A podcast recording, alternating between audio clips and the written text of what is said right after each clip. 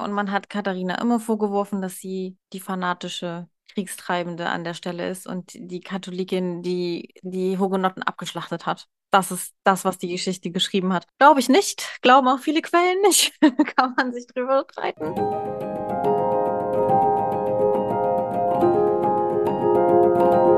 Herzlich willkommen zu Heldenhautnah, dem Biografie-Podcast mit Human Design und Astro Twist. Mein Name ist Uta Jensewski und ich darf wieder die wundervolle Babi bei mir begrüßen. Hallo.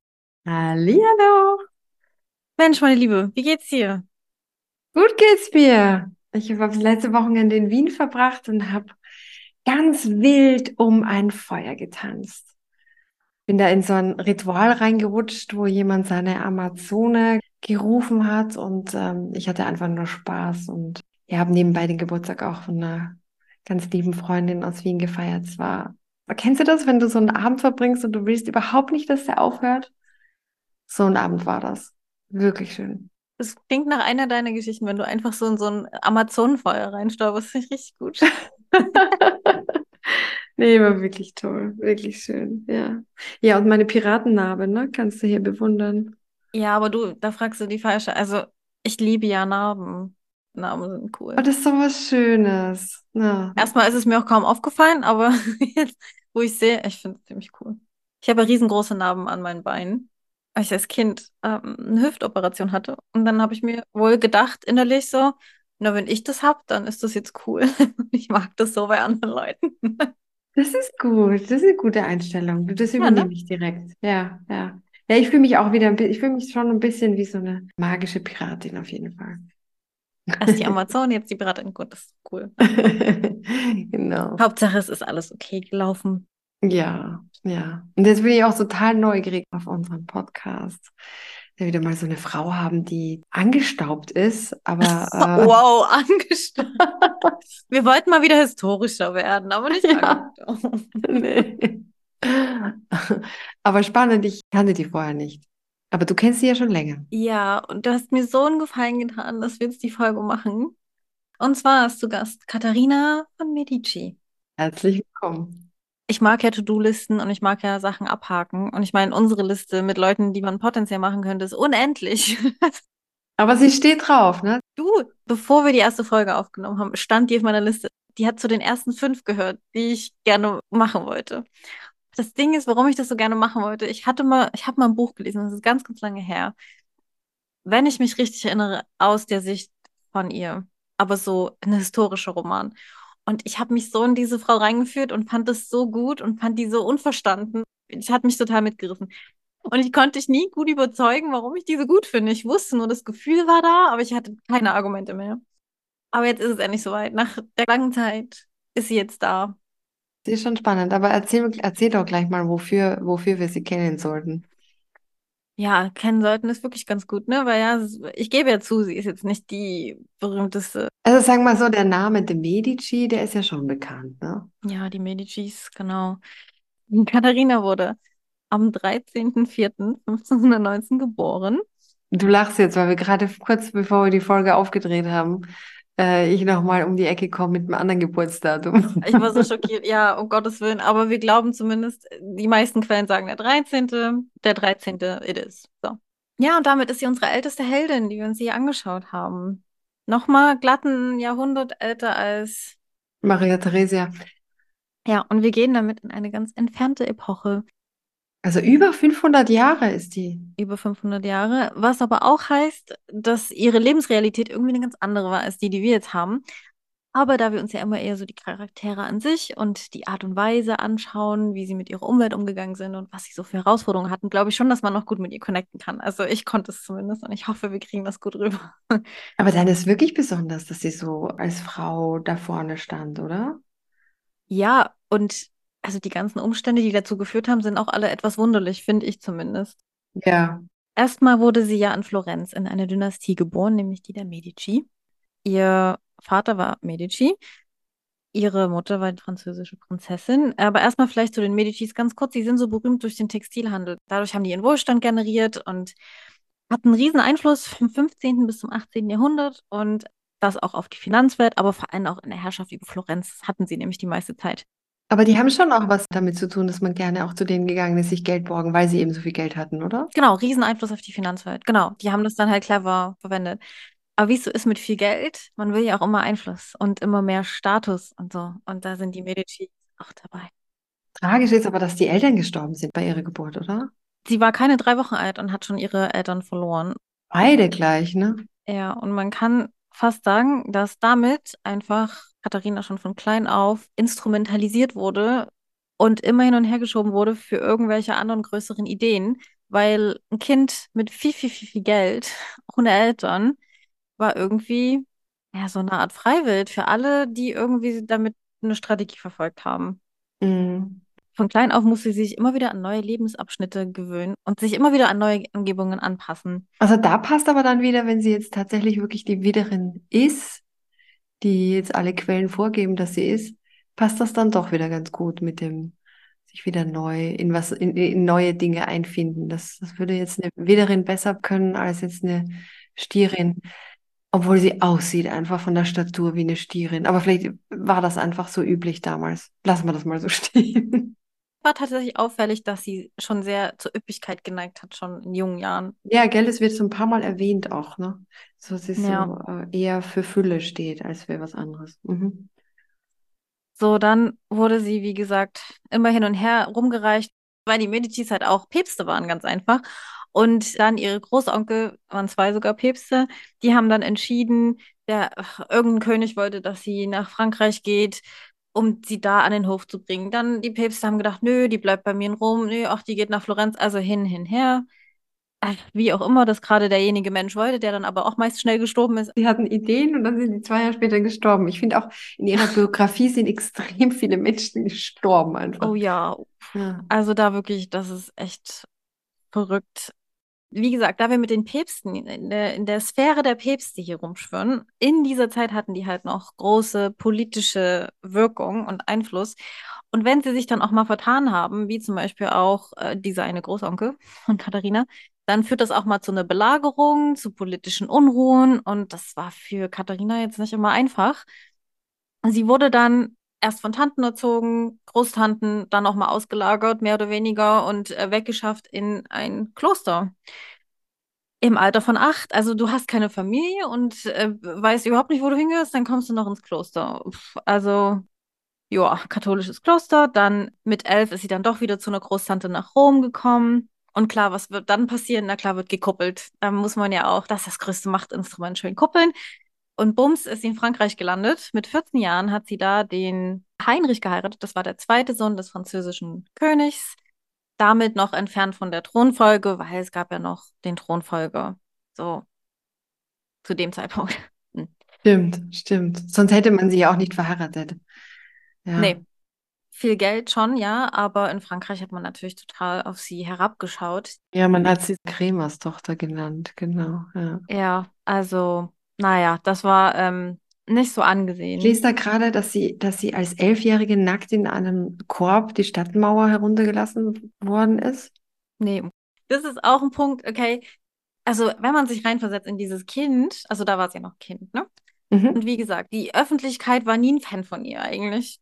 Also das ist schon alleine hart. Du hast eigentlich noch nichts gemacht, hast keine Eltern, aber du wirst schon überall, für irgendwas stehst du halt und wirst verurteilt. Und als eben diese ganzen Unruhen waren, diese Belagerungen, wollte man sie auch mit abstrafen. Und man hat beraten über diese ganzen Sachen. Soll man sie jetzt als Prostituierte irgendwo hingeben, damit sie nicht heiraten kann? Soll man sie nackt darunter lassen? Wie sieht's aus? Was könnte man noch alles machen? Also nackt herunterlassen, damit sie von den Belagerern abgeschossen wird oder sowas war das, ne? Was auch immer die da für Ideen, also völlig absurd. Und dieses junge Mädchen da. Und dann haben sich aber im Endeffekt auch entschieden, ja, die soll mal in dem Kloster bleiben, ist okay. Also, und als sie dann abgeholt wurde in diesem Kloster, Mhm. irgendwann, ne, um dann wieder halt in irgendeine Stadt zu gehen, beziehungsweise dann verheiratet zu werden, mit elf Jahren stand sie da und hat wirklich gedacht, ich komme, um sie zu exekutieren. Mhm. Was dann nicht passiert ist. Aber das war so ihre Realität, dass jeden Tag was Schlimmes mit ihr passieren kann. Total furchtbar. Mhm. immer irgendwie in Unruhe, was passiert jetzt als nächstes. Also, boah, ganz gruselig. 1533 ist sie dann aber, wie gesagt, in Frankreich angekommen, hat dann Heinrich geheiratet, der war auch 14, also beide 14.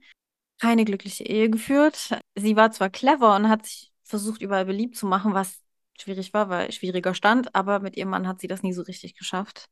Ja, hat irgendwie zehn Jahre gedauert, bis sie irgendwie ein Kind gekriegt hat. Das erste, ne? Naja, also erstmal war das ja noch nicht so schlimm, weil erstmal war ja der Fokus noch nicht so auf ihr, sondern immer auf dem Dauphin, dem Thronfolger, ne? Mhm, mhm. Und problematisch war nämlich auch noch, dass nach der Hochzeit der Papst dann starb, der diese Hochzeit ja eingefädelt hat. Der hat ja gekuppelt, ne? Und der hat natürlich auch viel versprochen mit Gift. Und der nächste Papst hat sich dann gesagt, nö, ihr kriegt weder die Ländereien noch kriegt ihr das Geld, das geht mich nichts an. Und damit war das dann so, jetzt haben wir die italienische Cremestochter und jetzt gibt die uns nichts. Ja, das ist ja total schief gegangen, ja, diese Kuppelei. Was soll das? Sie hat komplett die Macht verloren. Der Einfluss vom Papst, die, die Verbindung zum Papst war weg. Ja. Und alle in Frankreich waren so, ja, das wäre schief. Und dann hat sie halt kein Kind gekriegt. So. Mhm. Ja, weil ihr Mann die ganze Zeit mit seiner Mätresse gespielt hat. Ja, aber der hat ja überall Kinder gezeugt. Ja, ja, sag ich ja. Das auch. Na, die hatten wahrscheinlich einfach keinen Sex fertig. Ja, ich glaube schon. Die haben so viel Wert darauf gelegt und sie behandelt und gemacht und getan. Also ich glaube schon. Ich glaube tatsächlich schon. Und sie hat ja ihren Mann auch tatsächlich geliebt, habe ich mal gelesen. Die fand ihn toll. Ja, voll traurig, weil er. Pff, Aber sie war auch nicht blöd, ne? Sie hat sich auch ein bisschen in der Zeit, wo ihr Mann mit der anderen beschäftigt war, hat sie viel Zeit äh, mit ihrem Schwiegervater verbracht, ne? Wie gesagt, sie hat sich sehr beliebt gemacht, weil sie musste sich ja beliebt machen. Das war ja ihr Leben. Wie kann ich hier bleiben? Wie kann ich meine Position behaupten? Und sie war sehr clever in der ganzen Sache.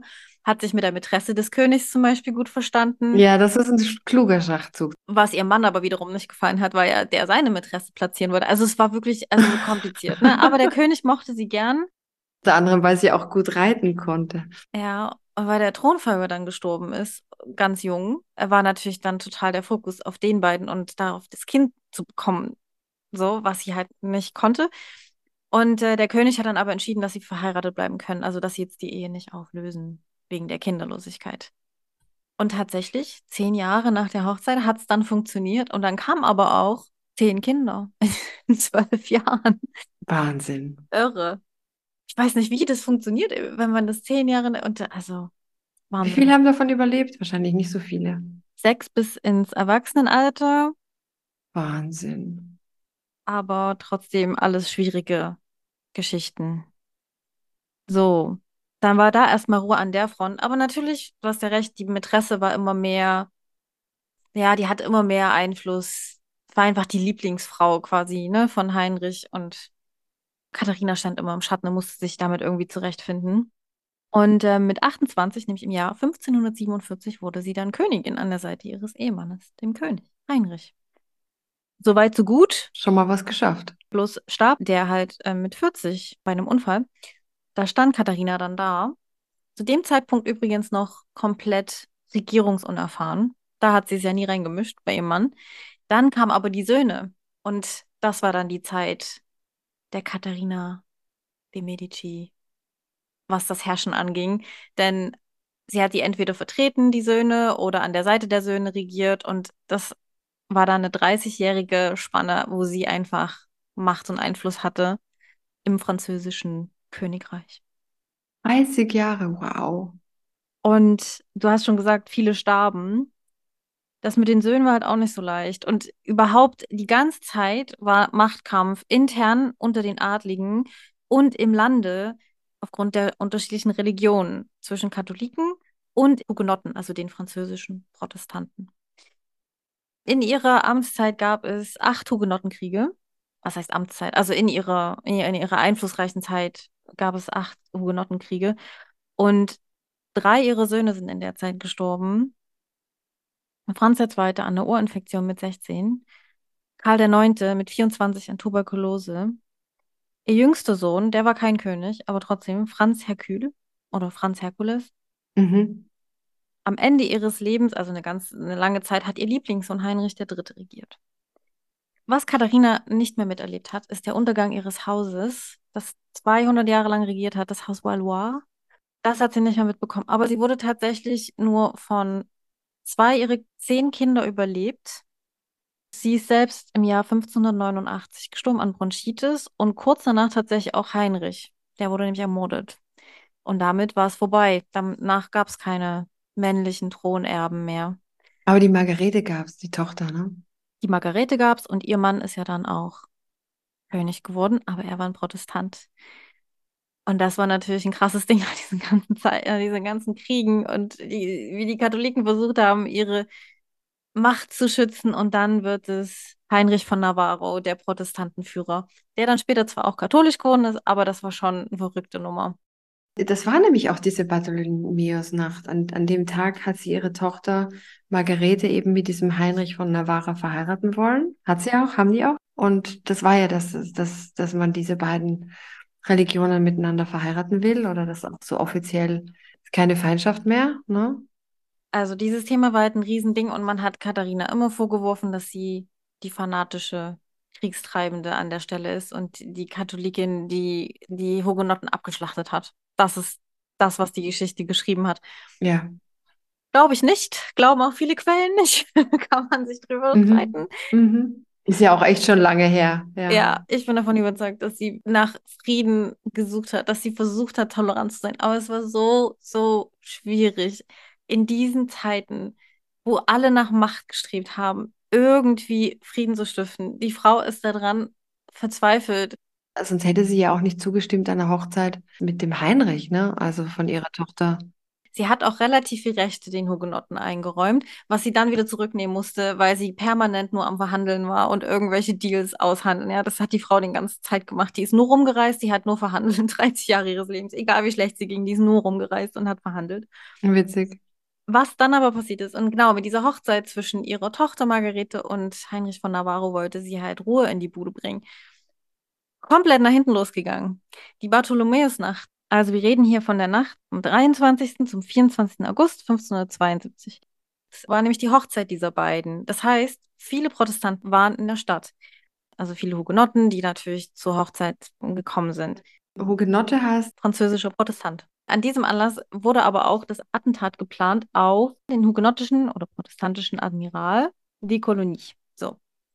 Das war ein Riesenaufschrei, das war ein Riesenproblem und die Leute, der Hof hatte Angst, dass dann direkt Vergeltung um die Ecke kommt, dass die Hugenotten dann gegen die Katholiken vorgehen, ja? So. Und dann wollte man, dann wollte man sagen, okay, wir müssen jetzt schnell handeln.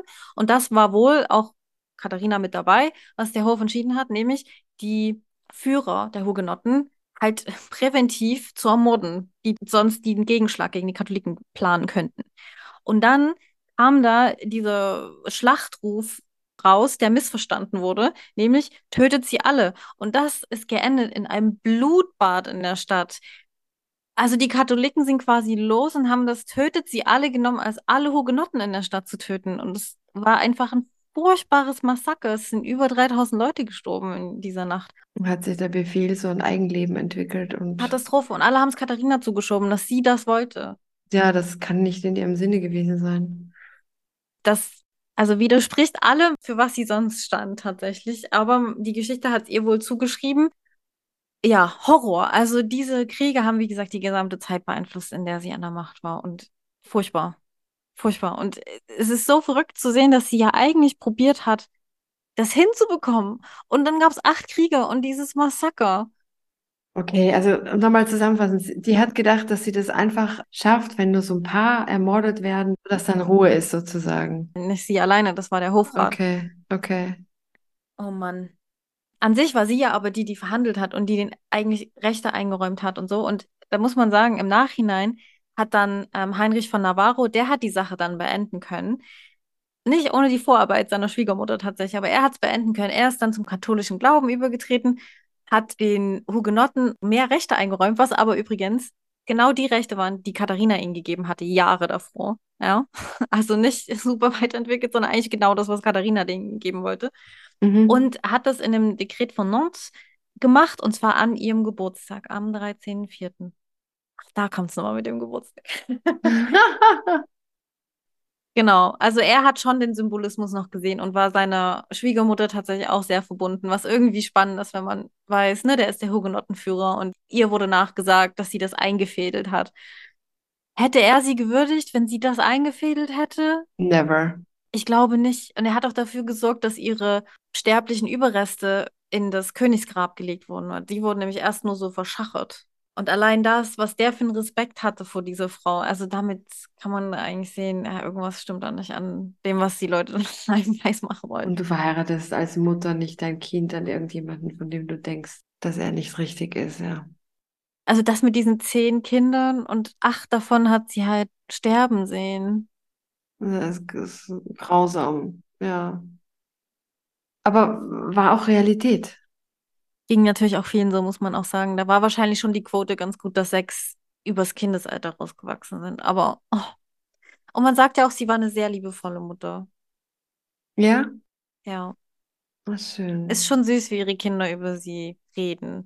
Also man kann dann auch so sehen, sie hat denen zum Beispiel selber Brei gekocht. Sie hatte die immer in ihren Schlaf gemischt und also sie hat teilweise auch mit denen Zimmer noch geteilt und so hatte die immer um sich. Sie hatte immer ein Kind irgendwie bei sich.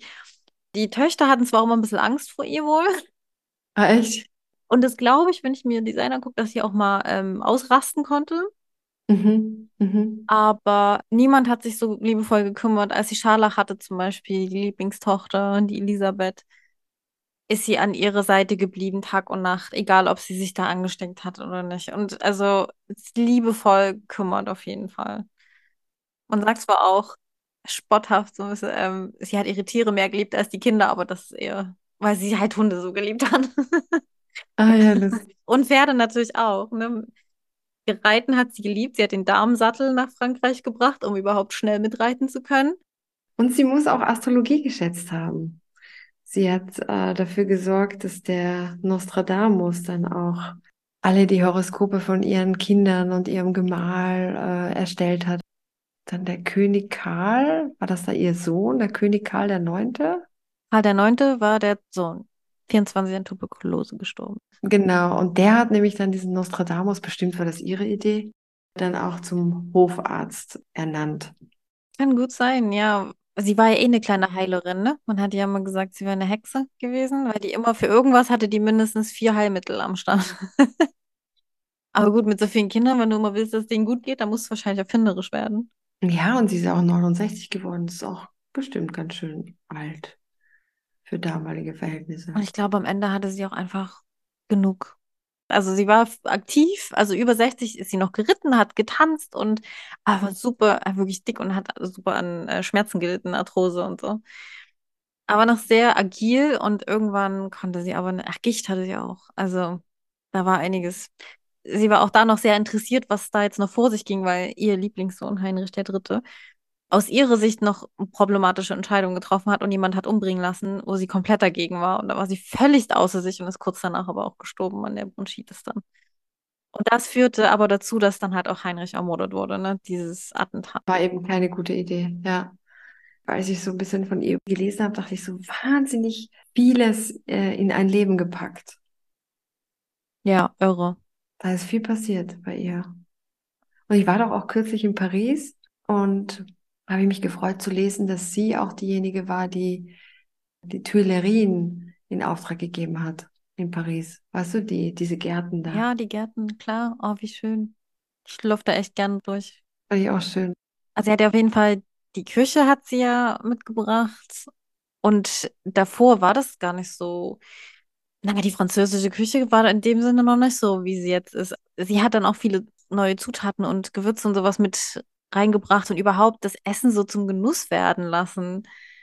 Das hat sie so mitgebracht. Und auch Garderobe hat sie, glaube ich, irgendwie ganz neue Sachen mitgebracht. Ja, Textil, ne? Also sie hat schon viel Schwung in die Bude gebracht, muss man ihr lassen. Ah, witzig, witzig. Numerologisch haben wir ja ziemlich schnell festgestellt, dass sie die Nummer 8 ist. Und das kennen wir ja, das ist ein Powerhouse. Also kein Wunder, dass sie in, in Machtstrukturen sich bewegt hat und die auch gesucht hat und sich auch ganz gut durchsetzen konnte. Ich meine, überleg mal, eine Frau vor 500 Jahren. Sie war eigentlich die erste Working Mom, oder? oder? Also es hat auch so, ich meine, sie fand es auch super schade, also hier für Feminismus, wuhu, sie fand es auch super schade, dass ihre Tochter Margarete halt nicht einfach den Thron besteigen konnte, nur an der Seite ihres Mannes. Und sie hat auch gesagt, also Frauen können bessere Königinnen sein als viele männliche Pendants, die sie so kennt. Und sie fand das immer ungerecht, weil sie auch gesehen hat, die Intelligenz und so hat sie auch an viele ihrer Kinder vererbt, ne? Vielleicht hat sie auch gedacht, boah, die Männer mit ihrem Gemüt, die so schnell ausrasten, weil ihre Jungs waren ja auch wirklich, also die haben ja immer gekämpft und waren sehr aufmüpfig und ach, haben immer irgendwie anders, das andere gewollt, was sie wollte und sie musste immer besänftigen und diplomatisch dazwischen gehen und so. Und da hat sich bestimmt manchmal gedacht, boah, meine Mädels werden da irgendwie ein bisschen entspannter. Ich glaube, die Margarete hat auch ihre Statur und Gesundheit geerbt. Ist eine der wenigen, die da auch ein bisschen älter geworden ist. Die hat ja sogar noch bis ins 17. Jahrhundert gelebt. Die anderen sind ja alle vor 1590 gestorben und Margarete, glaube ich, 1615, wenn ich mich nicht irre. Da gibt es ein Zitat von ihr. Es ist grausam, menschlich zu handeln und menschlich grausam zu sein. Aha. Das sagt aber auch was, ne? Grausam war Katharina wirklich nicht. Also ein Herz hatte sie ein großes, glaube ich. Sie wird ja immer sehr oft einfach von Leuten am Hof beschrieben. Also man hat ja wenig von ihr selbst, aber Hat die nicht Tagebuch geschrieben? mh, soweit ich weiß, gibt es da nicht so viel. Also es sind mehr so die Quellen von anderen. Mhm. Also sagen immer alle, wie schön ihre Hände waren. Aha. Super schöne Hände und Füße wohl.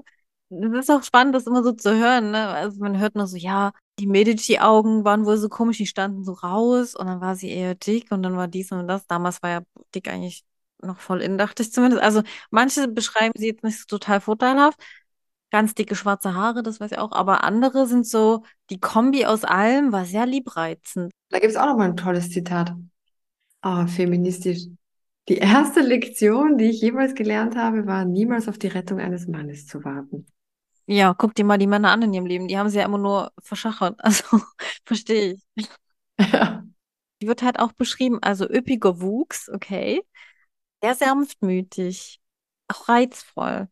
Schöne, angenehme Züge, gefällige Manieren. Von ihrer Zeit aus dem Kloster. In den Bräuchen, in Traditionen, in Manieren, da war sie top dabei. Das hat sie auch mit nach Frankreich gebracht. Da waren die Manieren nämlich noch nicht so ausgereift. Ihrem Lieblingssohn hat sie dann auch ihre Hände vererbt, sagt man. Diese schönen Hände. Ich wollte so gerne mal die Hände. Was war denn mit den Händen? Witzig. Ja, kurz und gut. Sie verfügte über große Schönheit, sodass sie sehr geliebt wurde. Als ob man nur für Schönheit geliebt wird. Das ist natürlich dumm, aber okay. Ja, ja. Und dann noch mehr zu ihren Charakteristiken so. Sie galt als sehr ehrgeizig, intelligent, charmant, geduldig, listig aber auch, belesen, verschwendungs- und prunksüchtig, Ah ja. sehr abergläubig, freundlich, politisch außerordentlich begabt, bescheiden, sanftmütig. Also es ist witzig, da kommen so viele Sachen zusammen, so, man, die war listig, aber auch irgendwie raffgierig. Also ja, keine Ahnung, das äh, fand ich ganz witzig, diese Aufzählung. Ja, ja. Ich meine, dass man überhaupt so viel weiß, wenn das schon alles so, schon so lange her ist, ne? Ja. Ist ja auch beeindrucksvoll. Was ich mir noch so rausgesucht habe, ist so diese, teilweise die Demütigung, die sie so oh, einstecken muss. Und das war auch so ein Ding von ihr. Sie hat zurückgesteckt aus strategischen Gründen. Also sie hat sich ganz genau ausgesucht, welche Kämpfe sie kämpft.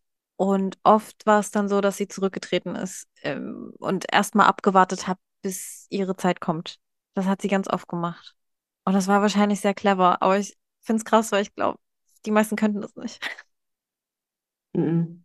Zum Beispiel, als halt ihr Mann Heinrich die Ehe auflösen wollte, weil sie keine Kinder bekam, ne? Da hat sie sich quasi vor den König, also so erniedrigt und vor seine Füße geworfen und gesagt, wenn du das willst, dann gehe ich natürlich ins Kloster und lass Heinrich glücklich sein, aber ich flehe dich an oder was auch immer sie da dem alles so und also so komplett das Ego raus, gebettelt, wirklich. Er hat Gnade walten lassen. Aber auch so, diese Mätresse, ja, diese Diane, Mhm. oh, da musste sie sich auch so viel einstecken. Also, die Diane, die wollte ja, dass Katharina da bleibt. Wenn sonst eine Jüngere kommt, ist ja auch schwierig, ne? Ja, ja. Eine Jüngere, die vielleicht noch besser aussieht als die, als die Mätresse, ja klar. Die Mätresse war eh viel älter, ne, muss man auch sagen. Da hat sich Heinrich ja in eine 20 Jahre ältere verliebt. Die wollte ja lieber Katharina behalten, die sie ja halt im Griff hatte, ne? Ah, ja, ja, klar. Und dann musste sich Katharina die ganze Zeit von diesen Ärzten da, von diesen Quacksalbern, irgendwas verschreiben lassen, machen, tun, damit sie endlich schwanger wird. Und dann hat diese Mätresse ihr auch noch Tipps gegeben und hat dann Heinrich immer rübergeschickt. Oh Gott, echt? Stell dir mal vor, wie. ugh. Oh nee. Und das hat die alles mitgemacht. Die war immer im Schatten und die Mätresse war eigentlich die Beraterin für so. Die hatte den Einfluss auf den Mann und so. Und oh, furchtbar. als ihr Mann dann starb, als der König dann starb, dann kam sie erst so raus. Man hat, ich habe das so gelesen, sie kam aus dem Schatten der Geschichte heraus und hat dann ihre Rolle eingenommen, weißt du? Also, Mhm. die hat auf ihren Zeitpunkt gewartet. Ja, ja. Hat sie die Mätresse aber auch verschifft und ciao, ey. Die war dann aber schnell weg. Mann, Mann, Mann. Aber so krass Demütigung, ey. Die hat das alles irgendwie weggestellt. Mit der Acht ist sie eh von Haus aus eine gute Führerin, musste sie wirklich nur auf ihr Timing warten. Weil die Acht kann ja total gut führen und, und ist voll leistungsfähig und durchsetzungskraftvoll und, und auch planungsbegabt und so.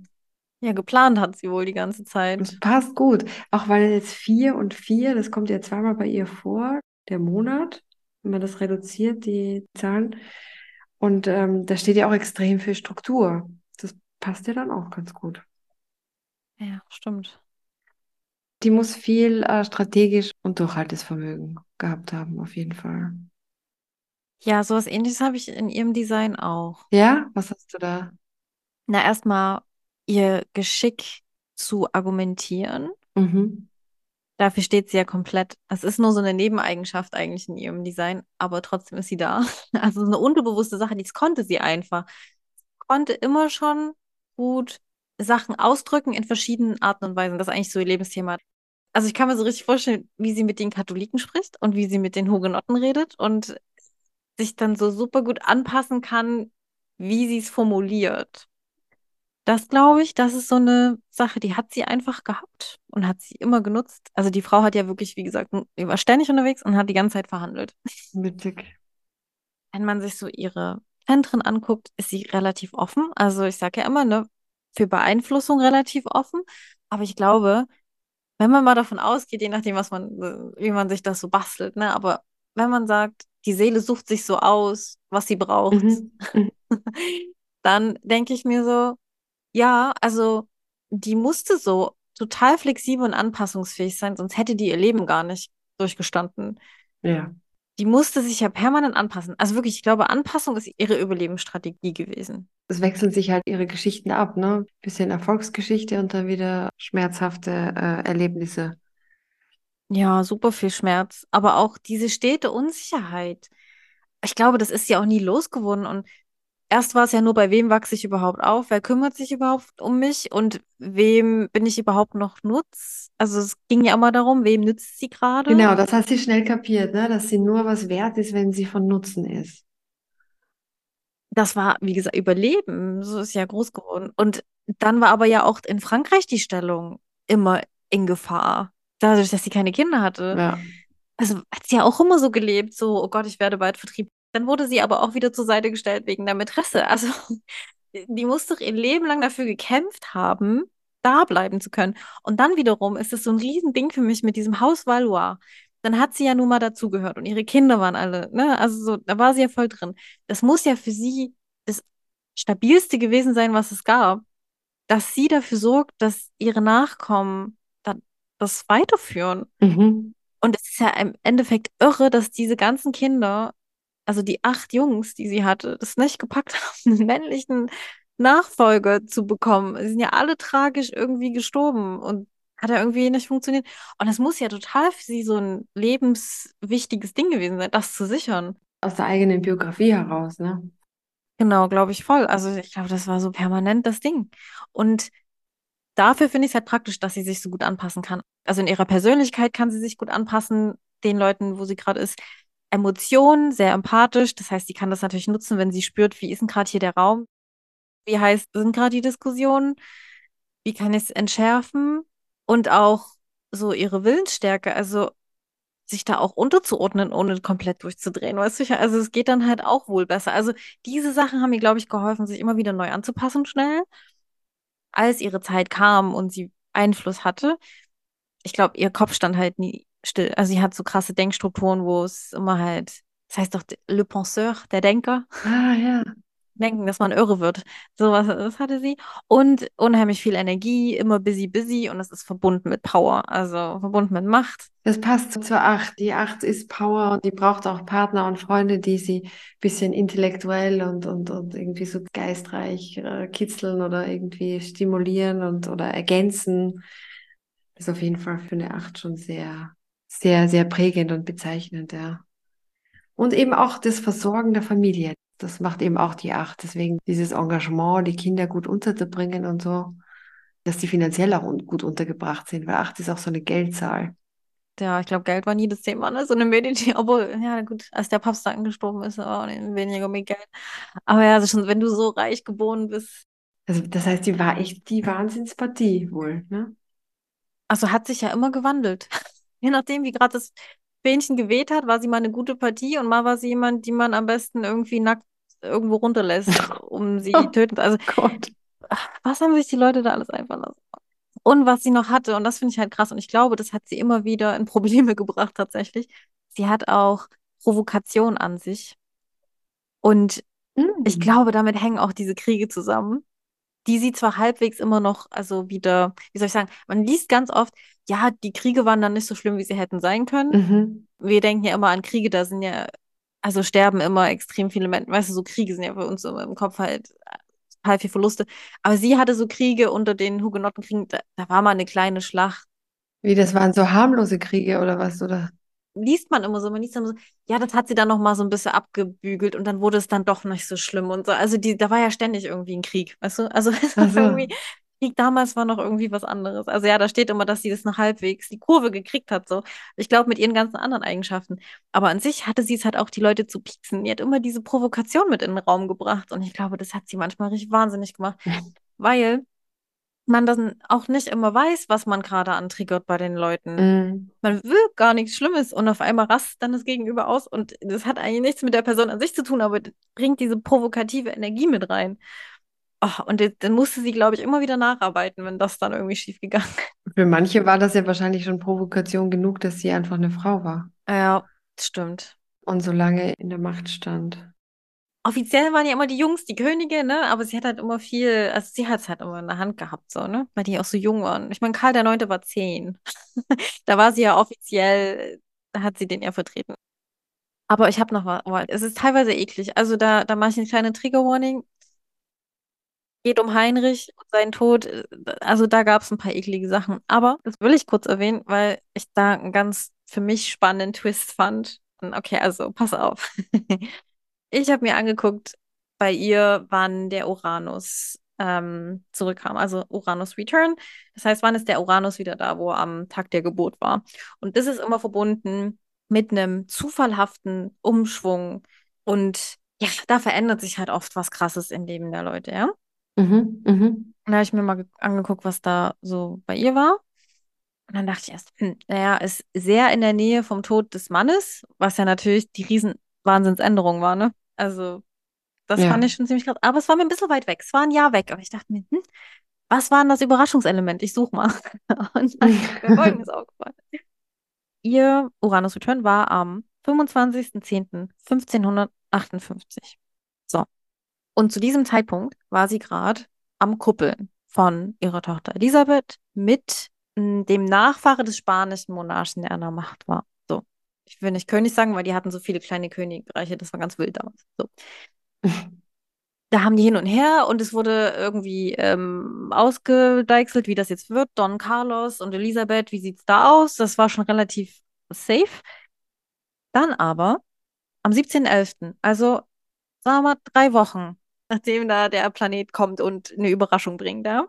Ich fand schon richtig gut eigentlich die drei Wochen. Da starb die Gattin des, ich nenne es mal König von Spanien, Philipp II. Und das führte dazu, dass der gesagt hat, nee, nee, nee, nee, ich schicke jetzt nicht meinen Sohn, sondern ich schicke jetzt mich. Ich will jetzt Elisabeth heiraten. Gib mir mal. So. Ach, krass. Und da steht so richtig so, Katharina war sehr überrascht. Was ist denn jetzt hier los? Witzig. Überraschungsmoment. Ja. Dann haben die das aber gemacht. Das war ja dann sogar besser, oder? Ja, also die haben sich sogar sehr geliebt. Also obwohl der riesen Altersunterschied von, also ich glaube, der war 32, sie war 14, also großer Altersunterschied, aber Die haben sich sehr geliebt. Also sehr süß zu lesen, Elisabeth und Philipp II. So, Und das ist ja auch die Lieblingstochter, oder? Die Elisabeth. genau. Mhm. Und dann kann ich mir auch vorstellen, dass es dann noch mal ein bisschen länger gedauert hat, das dann umzustellen und dann alles auszuhandeln. Und als im Jahr darauf dann geheiratet wurde, ausgelöst durch diese überraschende Wendung, nenne ich es jetzt mal, Mhm. Wurde ja, nicht der zweite, eben verletzt, als er beim Turnierreiten ein Splitterholz ins Auge bekam. Ouch. Ja, und jetzt wird es kurz eklig. Das hat dann zu einer Gehirnentzündung geführt, Gehirnhautentzündung, und daran ist er gestorben. Ziemlich schnell, ein paar Tage nach der Hochzeit. Also es hat das komplett überschattet natürlich, ne? Furchtbar. Und was die Ärzte aber gemacht haben, um ihn zu retten, die wollten ja eine OP machen, ne? Um das zu entfernen und so. Da haben die, äh, sind die in Gefängnis gegangen und haben irgendwie fünf Insassen getötet und haben Tests gemacht, an denen Oh. dass die nachbilden konnten, wie diese Splitter den König da verletzt haben könnte. Oh. Oh Gott. Fand ich krass, die Geschichte. Ja, die ist auch krass. Das hat alles nichts genutzt. Mm. Diese Verkettung hat ja dazu geführt, dass Katharina überhaupt aus dem Schatten rausgekommen ist. Ja, ja, ja, ja, genau. Also Überraschung schon in dem Jahr. Und der Einfluss, der dann um die Ecke kam, war halt auch, ab dann musste sie sich mehr darauf konzentrieren, im Hier und Jetzt zu leben, weil sie sich dann, glaube ich, nicht mehr verlassen konnte, auf was jetzt, wer ist jetzt an der Macht, mit wem muss ich gerade diskutieren, mit wem muss ich verhandeln, wo muss ich mich durchsetzen, was jetzt mit meinen Söhnen. Oh, also die war ja nur am Krisen bewältigen und Feuer löschen. Dann war nämlich auch diese Familiensache, die du vorhin so schön erwähnt hast, dass man sich ja da eben auch drum kümmert, was mit der Familie ist und wem man trauen kann und wie man, ne, dass sich um die zu kümmern und so. Das war dann auch ein Thema, was dann stärker reinkam durch diesen Uranus. Und große Vision und Gerechtigkeit. Also die Themen kamen dann rein. Und ich glaube, ihre Vision war einfach, die Leute in Toleranz zusammenzuführen. Ich will aber gerne glauben, dass sie dies vorbereitet hat, dass es dann irgendwann funktioniert. Ja, noch keine gelebte Mission war, aber angelegte Mission bei ihr. Okay. Wenn du jetzt neugierig geworden bist, was sich in deinem Human Design Chart so versteckt, dann buch einfach ein unverbindliches Vorgespräch mit mir und schreib mir eine Nachricht auf Instagram an uta-yen mit deinem Geburtsdatum, deinem Geburtsort und deiner Geburtszeit. Dann kann ich mir das vorher schon mal anschauen und die drei wichtigsten Punkte für unser Vorgespräch raussuchen. Wenn dir Heldenhautnah gefällt, dann freuen wir uns total darüber, wenn du uns bei Spotify oder Apple Podcast eine 5-Sterne-Bewertung gibst, uns folgst oder einen Kommentar da lässt. Wir freuen uns sehr über das Feedback und es hilft uns, unsere Reichweite zu vergrößern. Du kannst uns natürlich auch auf Instagram folgen unter Heldenhautnah. Vielen Dank. Und war die jetzt ein Generator? Manifestierender Generator mit ihrer vielen Energie. Die hat auch tausend Leben gelebt. Also das passt schon alles. Das passt, okay. Krass. Viel Energie für diese ganzen Strapazen. Wow. Musst du auch haben, ne? Ja. Und immer diese Richtungswechsel, diese schnellen. Die war flexibel, die konnte sie anpassen. Zack. Zeichnet das auch den manifestierenden Generator aus, diesen Richtungswechsel? Ja, der Generator ist ja eher der Zug, der nicht so schnell bremsen kann. Eben, ne? Der manifestierende Generator kann schnell switchen. Ganz schnell, okay. Der gibt halt auch schnell mal was auf, aber der merkt halt auch schneller, wenn was nicht funktioniert, dann, nee, komm, anders jetzt. Okay. Ja. Ich wundere bis, mich bis heute noch, warum ich selber kein manifestierender Generator Ja, wundert mich auch. Aber guck mal, wie lange wir jetzt schon den Podcast durchziehen. Da hast du doch auch Durchhaltevermögen mit mir. Mhm, mhm. Auf jeden Fall, auf jeden Fall. Ja, die wievielte Folge ist es jetzt? 27. Boah. Wow. Ja, gratuliere. Das schreit ja nach einem Rückblick, würde ich was sagen. Finde ich auch. Wir könnten eigentlich mal eine Folge machen, wo wir, wo wir alle so miteinander vergleichen oder so, ne? Können wir ja uns irgendwie Ja. nochmal vornehmen. Das ist doch eine gute Idee. Da hätte ich Lust drauf. Ja, schön. Ja, sind wir fertig mit der Katharina? Ich glaube, ich habe alles. Ich habe noch was. Die hat wohl den Beinamen gehabt, die schwarze Königin. Und zwar, nicht weil so viele äh, Leute bei ihr gestorben sind, sie ständig schwarz tragen musste, wobei das könnte auch ein Grund sein. Aber nein, sie hat sich wahnsinnig für Esoterik und Astrologie interessiert und war seit ihrer, ihrer Kindheit am liebsten äh, mit Magiern und Astrologen zusammen. Lustig, oder? Da mussten wir sie doch hier mit reinnehmen. Ja, ja. Aber das Schwarz passt beides übrigens, weil, also sie hat nach Heinrichs Tod wohl nur noch schwarz getragen. Also nachdem ihr Mann gestorben ist, war schwarz eh angesagt. Und wie gesagt, man hat ja gesagt, sie ist so eine Hexe, ne? Ja, echt? Na, durch ihre ganzen Medikamente und die Heilung und Sachen und ja, wahrscheinlich die Astrologie noch mit dabei und ja, und dieses sehr abergläubig sein. Ich habe jetzt gerade eine lustige Geschichte aufgetan. Da soll es auch so einen Empfang gegeben haben auf einem Schloss Chaumont und sich auch eine besondere Szene ereignet haben.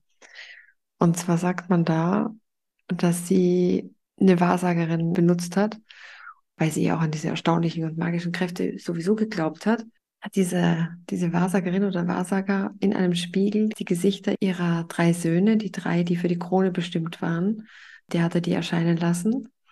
Und jedes Gesicht soll sich so oft um sich selber drehen, wie die Jahre, die der Prinz regieren sollte. Und jetzt musst du mal dann reinschauen, ob das wirklich stimmt. Also der Kopf ihres ältesten Sohnes, Franz II., der hat sich nur einmal gedreht und ist dann verschwunden. Anderthalb Jahre, ja. Ist das so? Ist er dann gestorben? Der Wahnsinn. Der ist ja mit 16 schon gestorben, ja. Und der zweite Sohn, König Karl der, der Neunte, der, krass, der hat sich 13 Mal um sich selbst gedreht. Ja. Oh Gott. Von 10 bis 24, ja. Okay, krass. Und jetzt geht's weiter zum dritten. Das ist ja der Heinrich der Dritte. Und bei ihm waren es 15. 15 Jahre war Heinrich der Dritte, das stimmt, ja. Ja. Na, dann passt das ja. Und also passt die Story zum, zum Faktencheck. Also ob das jetzt wirklich eine erfundene Geschichte ist oder ob die wahr ist. Ich meine, wir erzählen sie uns ja jetzt im Nachhinein, ne? Im Nachhinein kann man die Zahlen auch gut anpassen. Kann man ne? die ganz gut anpassen. Dann machen wir noch ein Jahr dazu, machen wir noch eine Drehung dazu. Ne? Ja, genau. Ja, knapp. Komm. Die Idee ist eben schön, sich mit Astrologen zu umgeben, die wirklich auch strategisch einzusetzen, dieses Wissen. Ja. Ja, das machen wir auch. Ja, ja, ja. eh, eh. Die Politiker machen es halt nicht mehr. Ja. Ja, stimmt. Jetzt muss ich dich fragen, weil du doch so begeistert bist von der Katharina. Was nimmst du mit? Was nimmst du Neues mit? Ja, ich habe ganz viel Neues mitgenommen, weil ich ja alles vergessen hatte, was ich schon mal wusste. Aber Stimmt. ich glaube ja wirklich, also das ist jetzt ja meine Interpretation der Geschichte, ja. Aber ich glaube ja wirklich, sie hat so gut gemeint und so viel Gutes gewollt und Frieden und so. Alle anderen haben mir irgendwas anderes unterstellt. Und oh, das ist irgendwie so ein Ding, wo ich mir denke, okay, die hatte wirklich krasse Umstände. Und für sie war es, glaube ich, wichtig, dass sie bei sich geblieben ist und wusste, was sie eigentlich gewollt hat und also was eigentlich ihr Ansinn ist. Und das auszublenden, was vielleicht die Leute von ihr halten. Also konnte sie nie ganz, weil sie musste ja beliebt bleiben, mehr oder weniger, war sie eigentlich nicht. Aber so, und ich finde, das ist so für mich eher so sich treu bleiben und gucken, was ist mir denn wichtig und das Ausblenden von außen. Und das sollte mir ja viel leichter fallen als eine Katharina von Medici. Mhm. Und bei dir? Ja, also ich finde, was mir wirklich gefallen hat oder aber auch ein bisschen zu denken gegeben hat, ist, wie du das so beschrieben hast, wie sie sich da so hingeworfen hat dem König und gebettelt hat. Dachte ich so, ja, die, die hat ihren Stolz so ein bisschen kurz ausgeblendet, weil sie dieses höhere Ziel vor Augen hatte. Ja. Vielleicht war das auch schon strategisch und gut Schach gespielt, zu wissen, das muss ich tun, damit ich das erreichen kann und das muss ich bei dem machen. Und deswegen verstehe ich mich gut mit seiner Mätressin. Und so, also so dieses, welche Schritte sind zu gehen, um dahin zu kommen, wo ich hin will. Das nehme ich mit. Okay. Aber ich kann mir schlecht vorstellen, dass du deinen Stolz irgendwann mal so in die Ecke stellst. Das machen wir nicht, glaube ich. Müssen wir zum Glück nicht. Nee, nee, das mache ich auch nicht. Das mache ich auch nicht. nee. Aber ja, okay, cool. Wir, wir sind ja 500 Jahre weiter. Ja, wir haben ein paar Vorteile in unserer Lebenssituation zum Glück. Ganz genau. Na gut, Gut. schön war das. Ja, Danke, Katharina. ich freue mich so sehr, dass wir es machen konnten. Ich freue mich auch, weil sonst hätte ich diese erstaunliche Frau überhaupt nicht so richtig kennengelernt. Das wäre doch wirklich schade. Das wäre schade gewesen, ja. So eine krasse Geschichte. Es klingt ein bisschen wie ein Märchen. Es ist auch schon alles so lange her, dass man denkt, na Mensch, was wurde da jetzt alles noch dazu gedichtet? Für mich ist es eine Friedensfrau. Ja, Die hat so hart probiert. Tut mir leid, dass sie immer wieder daran irgendwie gescheitert ist und ah, immer wieder Mord und Totschlag um sie rum. Mann. ja, tapfer, tapfere Frau. Sie hat bis 69 durchgehalten. Sie war der Held ihrer eigenen Geschichte. Und so bist du es. Und damit zum nächsten Mal. Ciao, ciao. Ciao.